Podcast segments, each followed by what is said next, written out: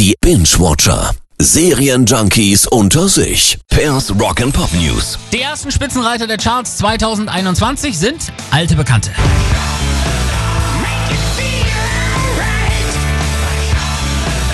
Mit Power Up landeten ACDC nicht nur das erfolgreichste Album 2020, sondern führen nun auch die 21er Premierenauswertung der offiziellen deutschen Charts an und damit verdrängen die Rocklegenden Helene Fischer meine schönsten Momente Volume 1 an die zweite Stelle und feiern bereits ihre fünfte Nummer 1 Woche. Weitere Top-Positionen haben sich übrigens Metallica gesichert mit SM2 auf 4 und auch Paul McCartney mit McCartney 3 kommt noch auf Platz 5. Nach dem Tribute-Konzert am Wochenende soll es jetzt ein ganzes Tribute-Album für David Bowie geben.